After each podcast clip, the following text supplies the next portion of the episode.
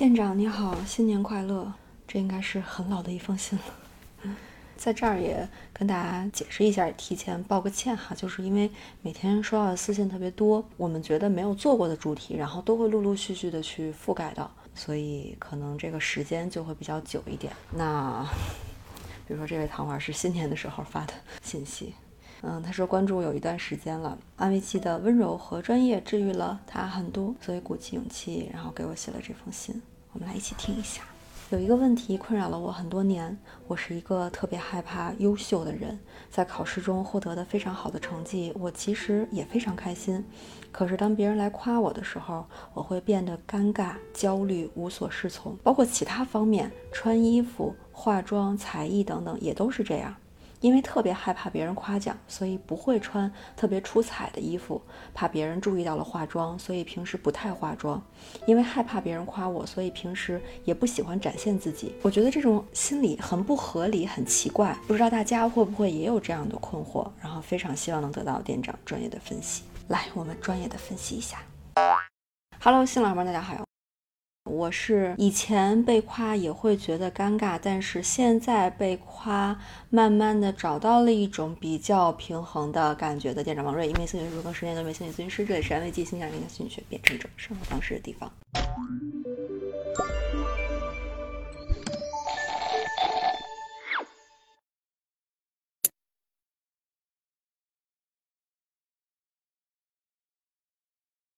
我们收到夸奖的时候呢，也会感受到那种被注视、被关注、被评价的感觉。比如说，我们一起想象这样一个场景哈，你在街上走着走着，然后想去超市买点什么，然后周围的人呢也都在忙着去自己的目的地。这个时候，面对面走过来一陌生人，突然夸你：“哎呀，你衣服真好看啊，你发型真好看。”你会有什么感觉呢？大家现在可以暂停视频，然后想一下，把大家的第一反应打在弹幕上。不知道是不是有朋友会有这样的感觉，就是这句夸奖就好像，比如说电影画面里边一束聚光灯啪打在了你的身上，然后听到夸奖之后呢，周围的人可能也会看过来，然后也会注意你。突然你自己的一举一动就被放在了舞台的中心，被所有人注意到了。这个瞬间，人的第一反应肯定是特别不自在的，一下子不知道该怎么样回应，好像怎么回应都不太对，然后就尬在那儿了。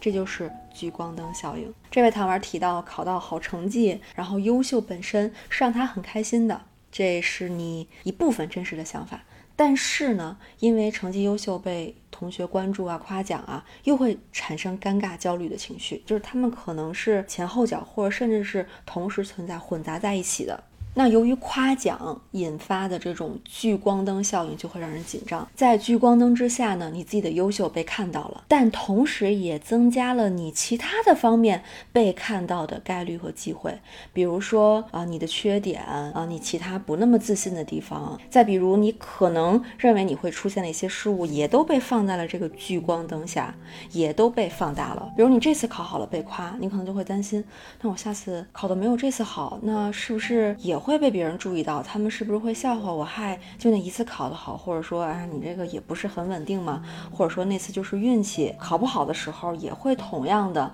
得到这种关注、评价和注视的。再比如其他的场景也是一样的，比如我们穿的衣服，呃，引起了别人的注意，那你会不会想，我衣服之下的身材也被别人注意了？还有比如说我们妆化的很好看的时候被夸奖，是不是就同时会在想，那素颜的时候是不是也可以同样自信？是不是也可以同样？得到这种正面的夸奖，所以当我们被迫的放到聚光灯下的时候，你可能各种复杂的纷乱的声音就在你的脑海里出现了。大家可以在弹幕里告诉我，当你在聚光灯下的时候，你会听到什么样的声音呢？这些声音会让你紧张吗？那如果你听到的很多声音是负面的，他们会挑剔你、批评你，让你受伤，那它其实就是一个有关自尊的问题了。这本书出镜率很高哈，里边有很多我觉得可以反复思考和琢磨的地方。今天这个话题呢，我觉得有一点可以跟大家分享的是，就是作者说呀，人类的自我意识是我们能够对自己下定义，并且很清楚是否喜欢这样的自己。那在聚光灯效应下呢，我们会清楚的看到，不只是别人对你的批判，也有你自己对自己的批判。当我们排斥自己的某些方面，感到自卑的时候，为了避免让别的人看到这些东西，我们可能会把自己整个都藏起来。而且听到别人夸奖你的时候，你其实没有办法安心的说谢谢，接受他，反而内心会非常的忐忑，因为你好像不能完全打心眼里认同别人的夸奖，甚至有点不敢接受它。那《自尊》这本书呢，就是讲怎么停止对自己的评价和排斥。大家也可以看一下关于这本书的我我分享的那个读书栏目的视频哈，也会有一些非常细节和具体的方法。我们很难完全不评判自己，最重要的是。不排斥，就是你可以坦诚的去跟自己做任何沟通嘛。你觉得自己长处是什么，短处是什么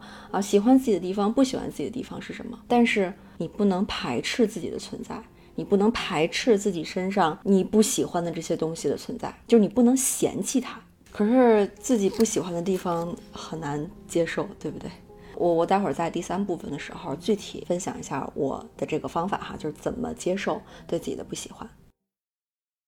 我们继续就着这个聚光灯效应来分析这个问题。呃，夸奖的聚光灯效应可能会触发自尊的问题，对吧？但是呢，夸奖也可以帮我们建立自尊自信。另外，这本书之前也在读书栏目分享过《赞扬与责备》，它其中呢就有一个研究，他就说呀，这个家人在我们小的时候的夸奖，比如说你是全世界最可爱的孩子啊，你最棒了，是建立自尊的重要基石。可是为什么长大了以后，反而有些夸奖不能帮你建立自信了呢？那最近不是特别流行分什么有效和无效嘛？什么有效沟通、无效沟通之类的哈。那其实夸奖呢，对于自尊来说也是分有效和无效的。有效的夸奖，无效的夸奖，这个就取决于夸奖的内容是什么，两个人之间的关系是什么，以及对方的意图，就是夸你的意图是什么，都可能让这个夸奖变得有效，或者是无效，或者是甚至带来非常严重的负面的效果。书里边呢有几个例子很有意思啊，跟大家分享一下。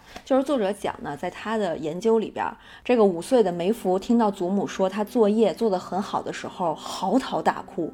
然后七岁的 Steve 听到母亲夸他捏的泥人真漂亮，然后一拳打扁了这个泥人，摧毁了他。他们之所以这样的反应，都是因为他不知道自己的作业泥人哪儿好了。我根本不知道它好在哪儿。那我听到这样的夸奖之后，我就会想，我根本不知道下次怎么样还能得到这样的夸奖，所以反而产生了一种无助和不可控的状态。到了青春期的时候，这个孩子对夸奖的要求可就更高了。在被夸的时候，他们会说：“你根本就不了解我，你说这样的话，然后或者是你没有资格评价我。”包括听到家长、老师的评价的第一反应，也觉得他们夸我是因为我听话，我可能是那个没有什么反叛精神、没有什么个性的那种人，反而听到这样的夸奖，会觉得呃自己失去了一种独立性、一种个性。这里边还提到一个二十七岁的玛丽安，她说从小呢，母亲就用表扬来控制她。会成天夸他这个房子很干净、很整洁，其实意图是在提醒他，你要注意自己的房间是不是一直这样干净、这样整洁呀。所以他得到这样的一个潜在的信号之后，他特别害怕让母亲失望，然后失去这个夸奖。所以他对于自己的房间很整洁这件事情是充满矛盾的一种心态的。比如说他自己整理房间的时候，他会混乱。我到底整理这个房间是为了让我妈夸我呢，还是我现在我我想去整理这个房间了？就是从夸奖的意图变得不明确开始，他就没有办法确定自己做一件事情到底是自己的心意，还是受到了别人的影响。就是我们很多时候会说我不知道我想要什么的时候，可能都跟这样的经历有关。就是你本来是按照自己的心愿去做一件事情，但是。突然闯出来的一个你没有预期的评价，以及对方意图不是那么科学，或者甚至是恶意的情况下，可能就剥夺了你去感受自己的心意、自己的想法、自己的意愿的这种机会。那该怎么办呢？那万一你就是就是穿衣服也好看，然后成绩也好，那总是要有人夸你的，对吧？所以接受夸奖。也是需要练习，也是需要适应的。刚才我提到的这个《自尊》这本书哈，它里边呢就分享了一个日常肯定这个练习的方法。首先呢，你要找到一个可以认可自己的特质，就是这个特质可以非常小非常小，但是只要你真的觉得它是你身上的一个闪光点也好，然后与众不同的地方也好，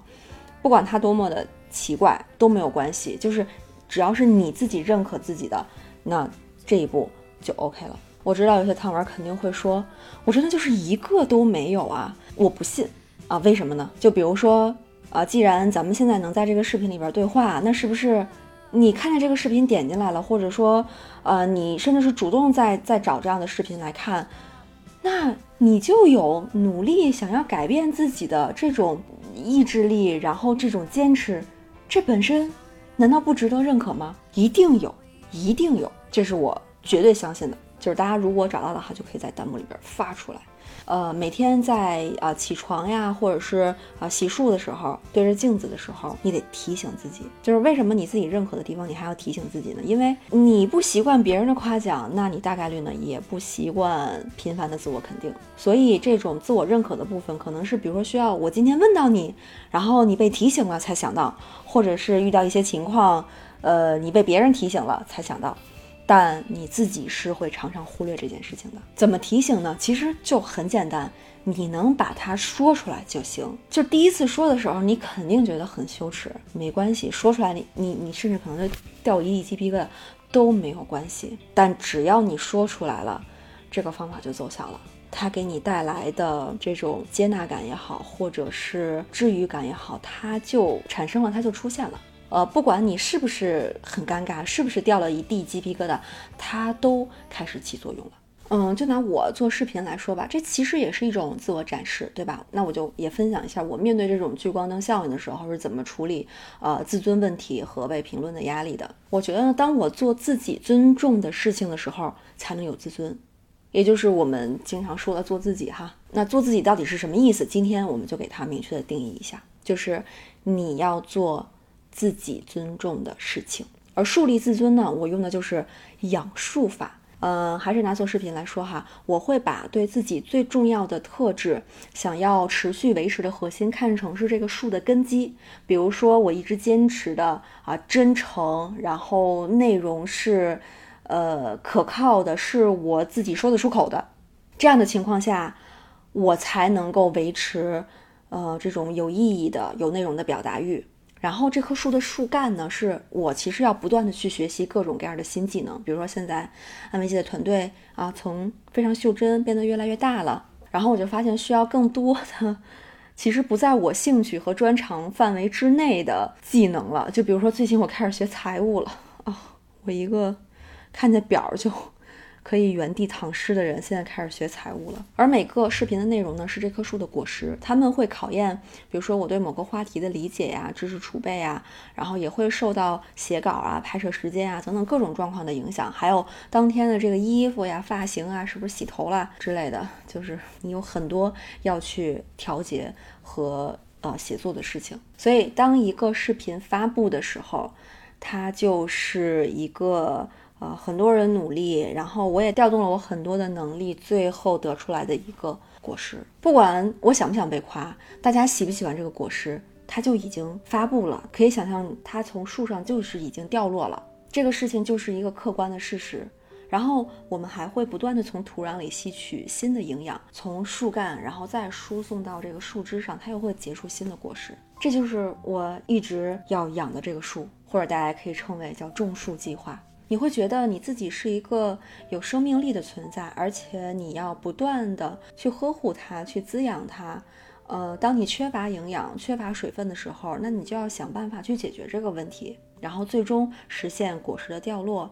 然后你可能这个果实结的不是特别好，这个果实比如说特别小啊，或者是特别丑啊，特别不好看，那没关系啊，你还会结第二茬，你还会结第三茬，只要你一直把这棵树当成是。一种你觉得有意义的、可以坚持的一种关怀和呵护，你的果实会越来越好看，你的果实会越来越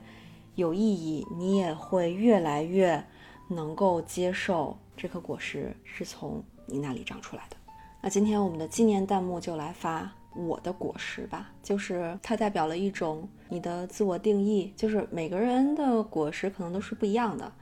但我们不放弃的是，就是要一直去滋养它，就是要让它不断的掉落，然后长出新的果实，然后掉落，然后长出新的果实，然后这个果实长得越来越好，就是这样。人生可能就是这样不断的继续下去的一个过程。反正不管别人怎么说，我这个果实反正就是要长出来，然后它长好了，它就是要掉下去，然后它掉下去，呃，谁也不能阻拦我，就是再结第二批果实，然后我要一直不断的。